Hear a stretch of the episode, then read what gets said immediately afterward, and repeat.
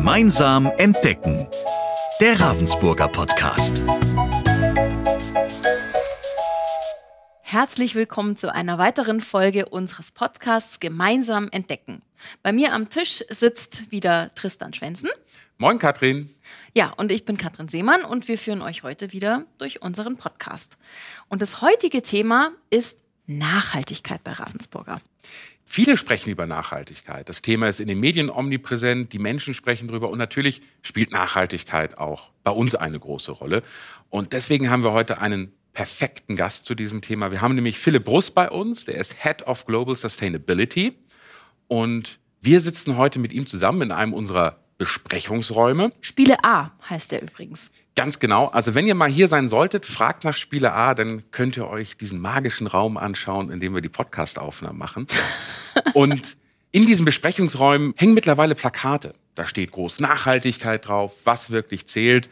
Und da kann man vier Icons drauf sehen, die so für vier verschiedene Bereiche von Nachhaltigkeit stehen. Und Philipp, das musst du uns jetzt mal genauer erklären, was es nee, eigentlich stopp, stopp, Tristan. Was denn? Erst die Reportage und dann das Vergnügen, also nee, das Interview. Erst bin ich dran. Ich wollte doch jetzt die Hörer und Hörerinnen mitnehmen und ihnen mal zeigen, wo uns so im Unternehmen im Kleinen Nachhaltigkeit begegnet, ohne dass es einem sofort ins Auge sticht. Ihr Na müsst gut. noch ein bisschen warten. Na gut, dann warten wir noch ein bisschen. Dann habt viel Spaß. Danke, bis gleich. Ciao.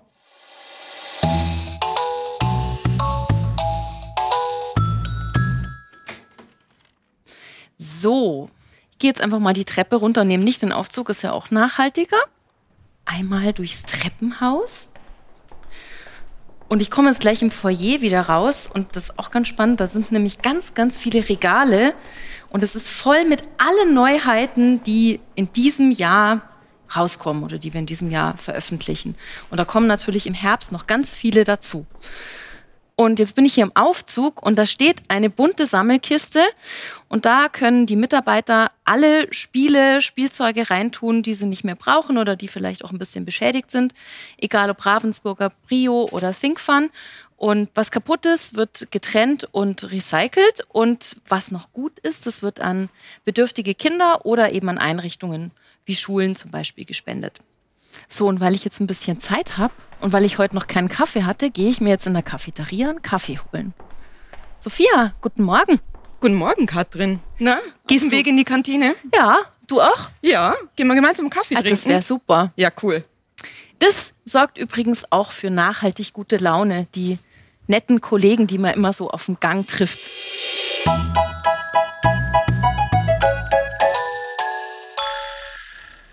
Morgen. Ich hätte gerne eine Tasse Kaffee, bitte. Keks oder Böhnchen? Äh, Böhnchen, bitte. Und ich hätte gern Latte Macchiato. Sehr gern. Keks oder Böhnchen? Nix. Ist nachhaltiger für die Figur. Schau mal, es gibt auch glutenfreie und vegane Snacks. Das Hast du sie schon probiert? Nee, habe ich auch noch gar nicht gesehen. Ich habe schon mal in so einen Insektenriegel habe ich schon mal reingebissen. Tatsächlich War gar nicht in so eine gut, das ist jetzt nicht so? vegan, aber ähm, vielleicht glutenfrei.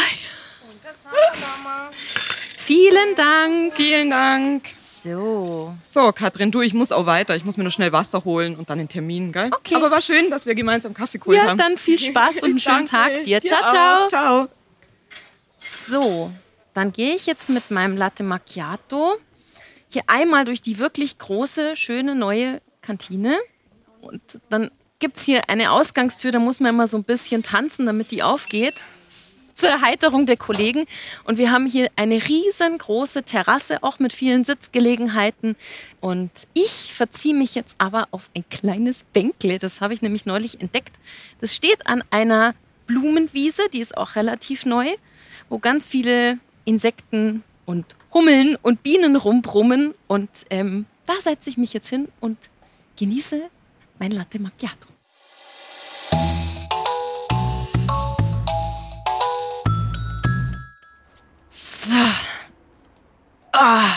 Mai ist das schön. Eigentlich laufe ich jeden Morgen hier an der Blumenwiese vorbei und freue mich über die vielen Brummer, die hier rumsummen und brummen. Ja, und heute Nachmittag hole ich mir direkt hier auf dem Werksgelände noch meine frischen Lebensmittel aus der Region ab. Hier kommt nämlich jede Woche einmal donnerstags ein Foodtruck und äh, am Vorabend oder am Vortag kann man sich hier die Lebensmittel bestellen und dann hole ich das einfach hier ab, muss ich nicht mehr einkaufen gehen. Und wenn ich jetzt ein E-Auto hätte, dann könnte ich das hier auch noch laden, weil E-Ladesäulen haben wir auch schon. So, jetzt genieße ich hier noch ein bisschen mein Latte Macchiato, lass die beiden noch ein bisschen schmoren und ja, jetzt habt ihr mal gehört, wo uns bei Ravensburger so überall Nachhaltigkeit im Kleinen begegnet, ohne dass es einem gleich ins Auge springt. Und wir haben euch da draußen mal gefragt, was ihr denn so alles für Nachhaltigkeit tut.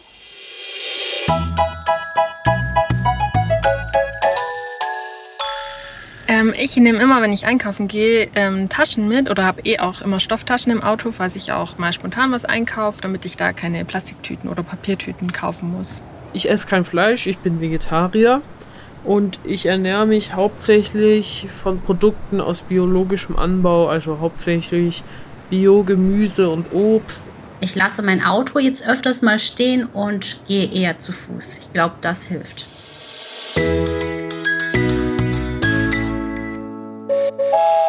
Philipp, Katrin ist jetzt unterwegs. Ich nehme an, dass sie es sich auch ein bisschen gemütlich macht irgendwo. Und das heißt, jetzt können wir endlich über das Thema Nachhaltigkeit sprechen. Und ich hatte es ja schon gesagt, wir haben hier diese Plakate überall hängen, die uns so diese vier verschiedenen Bereiche von Nachhaltigkeit näher bringen. Kannst du vielleicht mal kurz zusammenfassen, was ist so das Grundkonzept unserer Nachhaltigkeitsstrategie? Die Nachhaltigkeitsstrategie von Ravensburger ist eine ganzheitliche. Die ist nicht nur auf den ökologischen Part bezogen, sondern hat auch die sozialen Komponenten in sich. Und ähm, der Prozess der Strategieentwicklung bezieht natürlich auch das Wesen von Ravensburger mit ein. Also wir haben sowohl Elemente, die den Klimaschutz betreffen, als auch Elemente, die unsere Materialien in unseren Produkten betreffen. Aber wir haben als wesentlichen Punkt auch, ähm, wie wir miteinander umgehen, in diese Strategie mit aufgenommen. Mhm. Und das bezieht sowohl das Handeln im Unternehmen, also mit MitarbeiterInnen, aber auch mit Geschäftspartnern, Lieferanten, sind alle dort mit einbegriffen. Und wir haben als vierte Säule auch lebenslanges Lernen in unserer Strategie aufgenommen, weil wir davon überzeugt sind, dass wir durch unsere Produkte eine Hebelkraft haben, weil wir ja Inhalte vermitteln können, weil wir ja. komplexe Zusammenhänge erklären können. Und Nachhaltigkeit, wenn man mal ins Detail einsteigt, gerade zum Beispiel beim Klimaschutz, ist es ja extrem komplex, welche Zusammenhänge hier wie welchen Einfluss haben. Und hier sehen wir eine Chance, mhm. ähm, da wirklich Informationen auch zu vermitteln. Ja. Jetzt sagtest du, das hat vor ein paar Jahren angefangen. Am Anfang war es ja noch mehr ein Projekt, aber jetzt seid ihr eine richtige Abteilung. Das heißt, das ist jetzt nicht nur, ja, ja, wir machen da was, sondern das ist jetzt fixer Bestandteil von Ravensburg. Ganz richtig, richtig. Wir haben als Projekt begonnen und haben uns dann zusammengesetzt in einer Gruppe, die aus unterschiedlichen Bereichen zusammengewürfelt war. Also da war jemand dabei vom Vertrieb, da war jemand dabei von der Produktentwicklung und auch von der Technik, also von der Supply Chain. Und da haben wir uns dann zusammengesetzt und gesagt, was ist denn jetzt notwendig, um das Thema Nachhaltigkeit bei Ravensburger zu aktualisieren? Mhm. Aktualisieren ganz bewusst gewählt, weil wir natürlich Nachhaltigkeit bei Ravensburger immer schon irgendwo in uns hatten. Wir waren ja da nicht inaktiv. Wir haben zum Beispiel schon ganz früh angefangen, unsere Papier- und Pappematerialien zertifizieren zu lassen. FSC-Zertifikate haben wir seit 2012 und auch die Lieferketten werden zertifiziert, sprich alle nicht-europäischen Lieferanten müssen ein Zertifikat nachweisen, wo sie sich verpflichten, soziale Standards einzuhalten, Arbeitsschutzbedingungen einzuhalten. Also da waren wir schon aktiv und seit 2019 gibt es eben und gab es eben diese Initiative, das strategische Bild zu schärfen, zu aktualisieren. Und über diesen Zeitraum der letzten Jahre hat sich dann auch die Notwendigkeit entwickelt, eine eigene Abteilung hierfür zu gründen. Weil wir sagen, Nachhaltigkeit ist eben kein Projekt, was man anfängt und dann ist man irgendwann fertig, sondern es ist ein ongoing process, würde man sagen. Es ist einfach immer Arbeit und immer eine Entwicklung und es muss sich in das Unternehmen rein entwickeln. Und dafür gibt es jetzt eben diese neue Abteilung, die ich seit diesem Jahr leite. Ja, und also wenn du sagst, es ist ein ongoing process, das heißt, eigentlich sind wir nie fertig, es ist immer was zu tun, aber wir machen uns schon mal auf die Reise. Aber trotzdem gibt es ja Ziele, die man sich zwischendurch setzt. Und so als eine der Säulen hattest du auch das Thema gesundes Klima angesprochen. Und da ist ja so ein ganz großer Punkt, und ich glaube, das ist ja auch so ein, so ein Reizwort, momentan CO2-Neutralität. Mhm. Was heißt eigentlich CO2-Neutralität und was wollen wir da erreichen? Was ist da unser, unser Ziel, wo man sagen kann, naja, es ist nicht einfach nur, dass es immer so vor sich hingeht, sondern wir haben da auch wirklich ganz konkrete Ziele. Ganz richtig, genau. Also Klimaneutralität für uns bedeutet, das Ziel, was dahinter liegt, heißt klimaneutrale Betriebe ab dem Jahr 2023.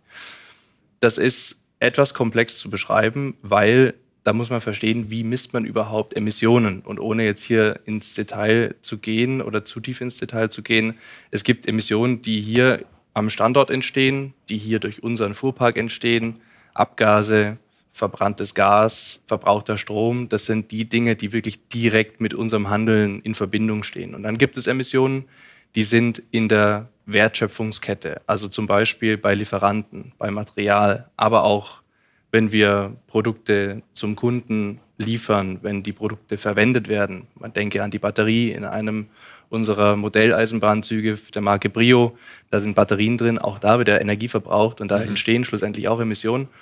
Aber all diese Dinge sind sozusagen in Scope 3 außerhalb des direkten Bereiches und die sind nicht von dieser Klimaneutralität betroffen. Da wollen wir auch ganz transparent sein. Wir sagen, wir reduzieren so viele Emissionen wie möglich in unserem direkten Einflussgebiet, indem wir zum Beispiel grünen Strom verwenden, indem wir in Solarzellen investieren, wie wir das auch in unserem Werk in Tschechien schon getan haben, um die tatsächlichen Emissionen zu reduzieren. Und der Rest davon, der wird ab 2023, also nächstes Jahr, kompensiert mit ausgewählten Klimaschutzprojekten, die sich wirklich darum kümmern, dass CO2 aus der Atmosphäre genommen wird und da legen wir einen ganz hohen Standard an und wollen sehr transparent auch ähm, zeigen, welche Emissionen davon betroffen sind und wie viele es sind und was wir auch tun, um diesen Anteil der kompensierten Emissionen weiter zu reduzieren, weil reduzieren steht immer vor kompensieren bei dieser Strategie.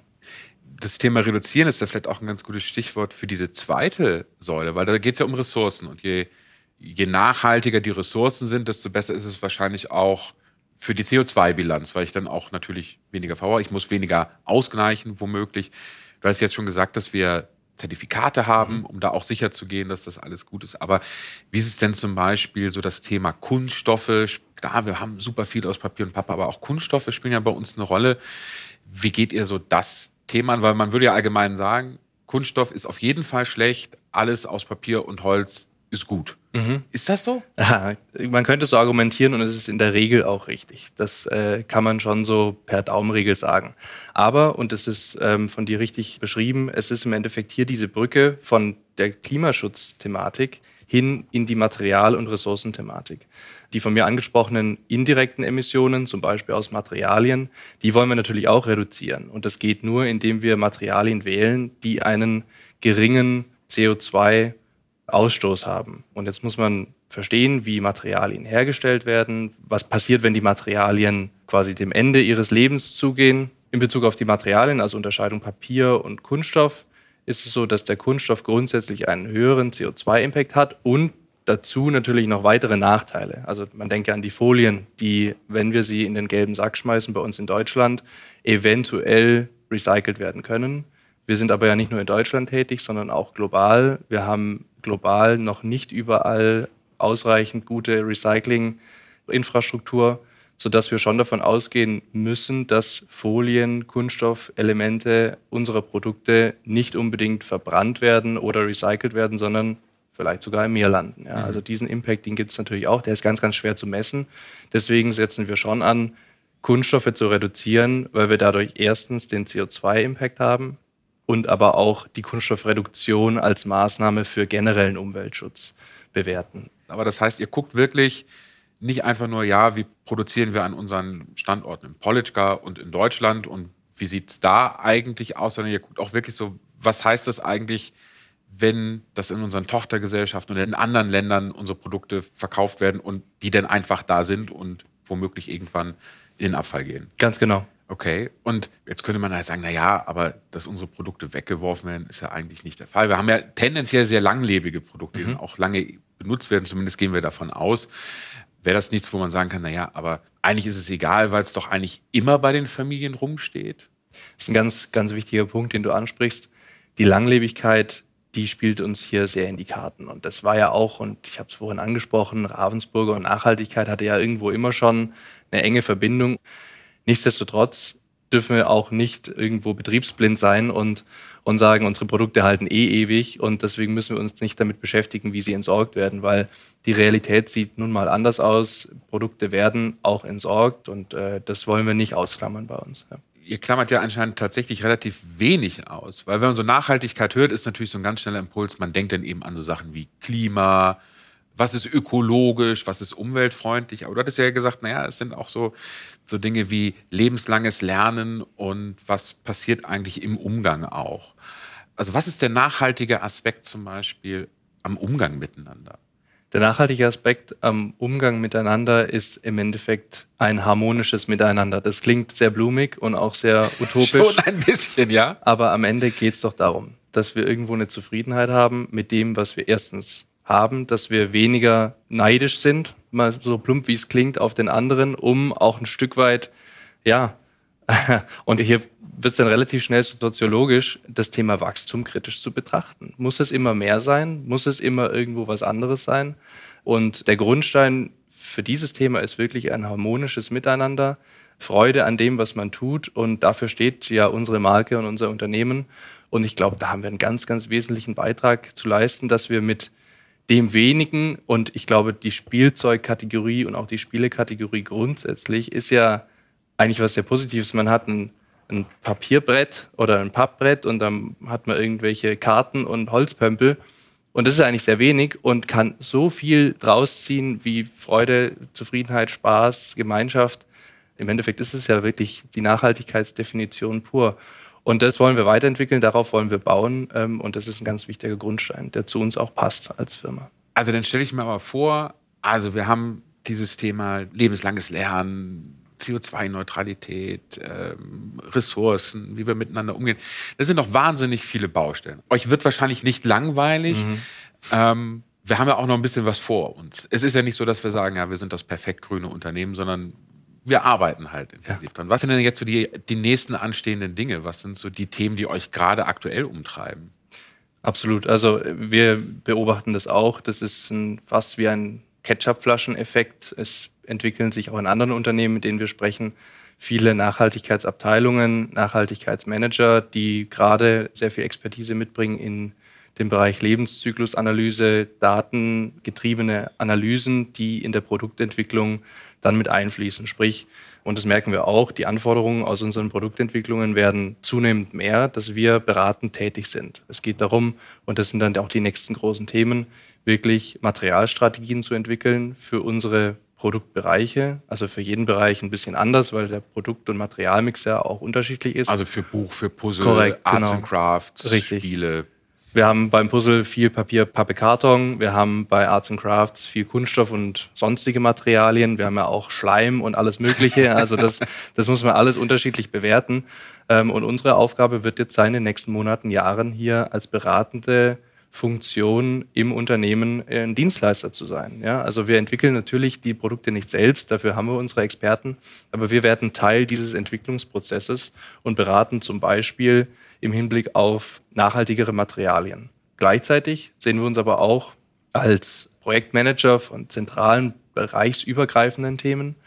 Zum Beispiel sind wir gerade dabei, die Folie um die Produkte herum abzuschaffen. Also mhm. bislang sind alle Puzzle, wenn man sie sieht im Laden, in einer sogenannten Schrumpffolie, lustiges Wort, äh, eingeschweißt.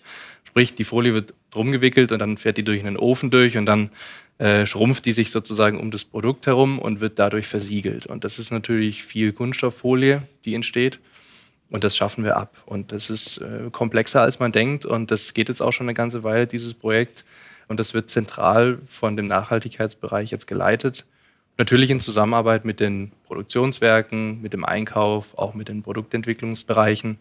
Also hochspannend und solche Projekte werden wir in Zukunft weiter treiben und entwickeln. Aber das ist ja auch eine große Querschnittsaufgabe. Ne? Also man denkt sich dann, naja gut, dann lässt man halt die Folie weg, aber da sind ja alle möglichen Leute im Unternehmen wahrscheinlich dran interessiert, weil sie sagen, naja gut, aber das verändert unseren Produktionsablauf oder ja, aber das verändert Dinge bei uns in der Logistik oder ja gut, aber dann muss die Schachtel anders bedruckt sein, weil wir auch nicht wollen, dass die Produkte zerkratzt Ganz richtig. ankommen. Das sind ja riesige Kreise von, von Bereichen, die denn damit involviert sind. Den Vertrieb hast du noch gar nicht angesprochen. Auch der ist natürlich interessiert zu wissen, was Grüße. er verkauft. Grüße an den Vertrieb, genau. Und das ist auch das, was mir an diesem Job wirklich Spaß macht.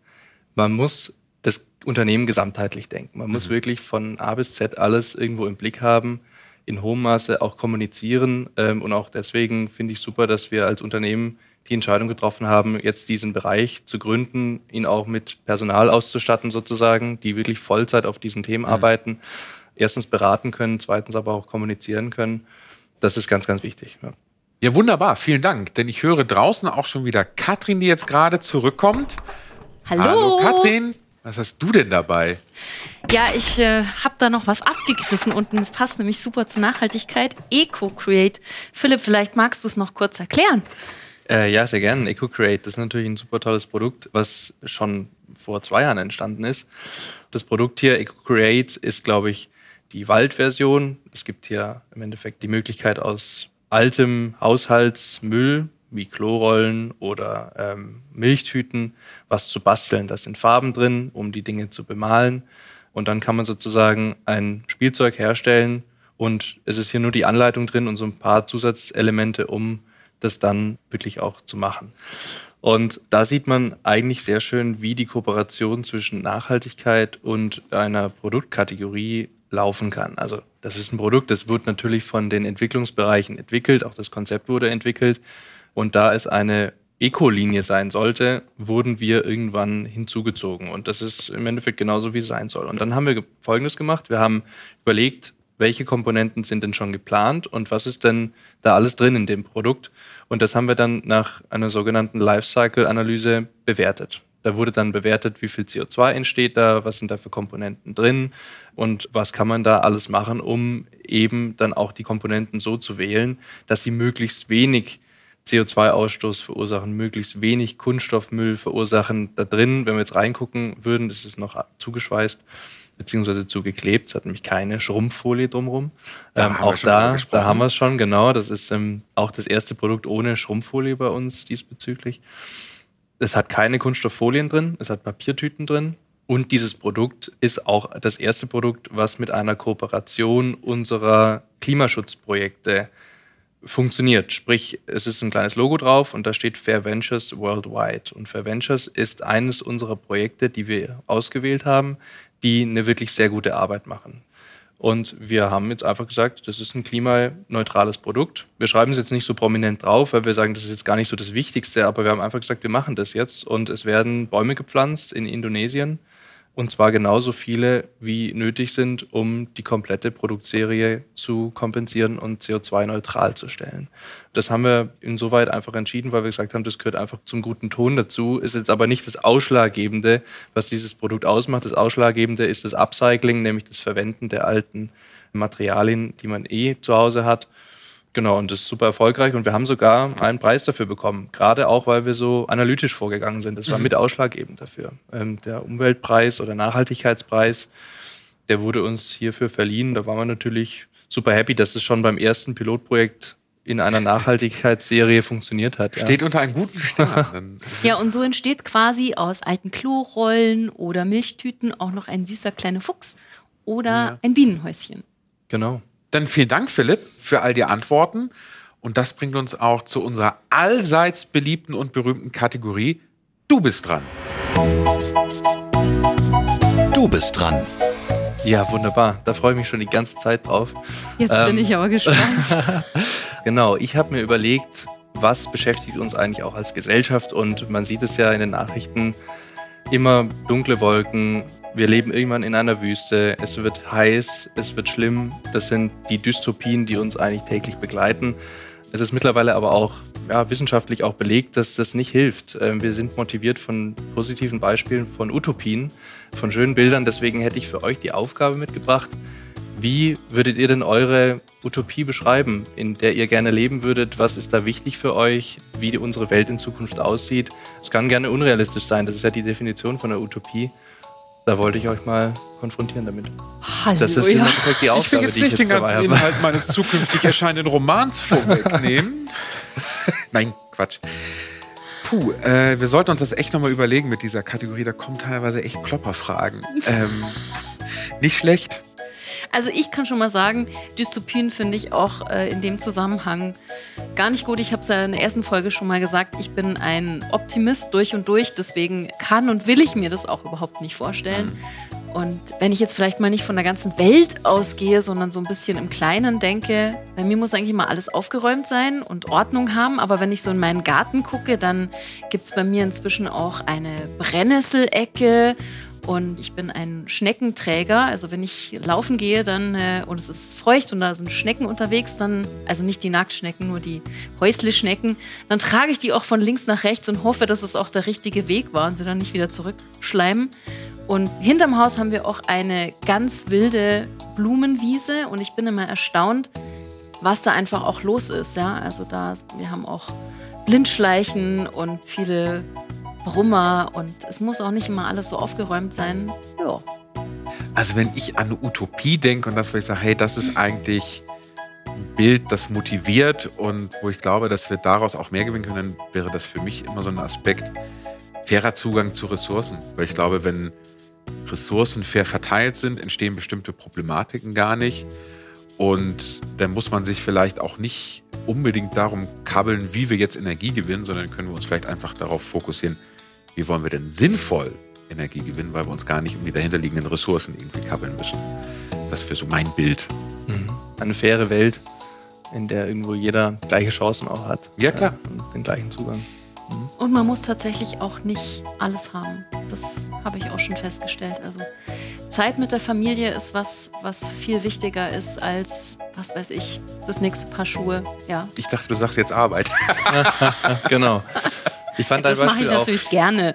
Ich fand dein Beispiel auch super mit dem unaufgeräumten Garten. Wir wurden jetzt gestern ausgezeichnet für einen biodiversen Firmenstandort. Das war ein ganz mini kleines Projekt, auch von Kolleginnen hier getrieben. Da haben wir Blumenwiesen gepflanzt und da haben wir auch kurz diskutiert, dass so dieser geschleckte Garten, den wir so kennen von unseren Eltern, das ist das Auslaufmodell, muss es auch sein. Ja? Natürlich heißt unordentlich in Anführungszeichen und so sollte die Welt irgendwo aussehen. Ja? Etwas natürlicher, etwas unaufgeräumter. Das kann viel dazu beitragen, dass wir in einer nachhaltigeren Welt leben. Das war doch jetzt ein schönes Schlusswort. Nochmal vielen herzlichen Dank, Philipp, für deine Zeit, für deine Einblicke in deine Arbeit und was sich beim Thema Nachhaltigkeit bei Ravensburger so tut. Wir haben heute viel gelernt, Tristan. Was haben wir denn zum Beispiel gelernt? Dass an der Blumenwiese ein schnuckliges kleines Bänklein steht, wo man sehr gut Latte Macchiato trinken kann. Das stimmt, dass Nachhaltigkeit ein ganzheitlicher Ansatz ist auch nie endet. Ganz genau. Und wir haben auch gelernt, dass Utopien definitiv besser sind als Dystopien. Äh, deswegen, liebe Zuhörer und Zuhörerinnen, bleibt positiv und vielleicht denkt auch ihr mal drüber nach und lasst eure Fantasie spielen, wie eure nachhaltige Welt aussehen könnte. Ein bisschen mehr Optimismus schadet uns allen bestimmt nicht. Auf jeden Fall. Wenn ihr Gedanken dazu habt oder allgemeine Fragen und Ideen zum Podcast, dann schickt uns doch einfach eine E-Mail an Podcast.ravensburger.de. und dann hören wir uns in vier Wochen wieder. Genau. Und damit ihr diese Folge dann auch nicht verpasst, könnt ihr uns natürlich abonnieren. Wir sind auf allen gängigen Podcast-Plattformen zu finden. Einfach auf Abo drücken, dann verpasst ihr auch nichts. Wir sagen danke fürs Zuhören und bis zum nächsten Mal. Macht's gut. Ciao. Servus. Tschüss. Gemeinsam entdecken. Der Ravensburger Podcast.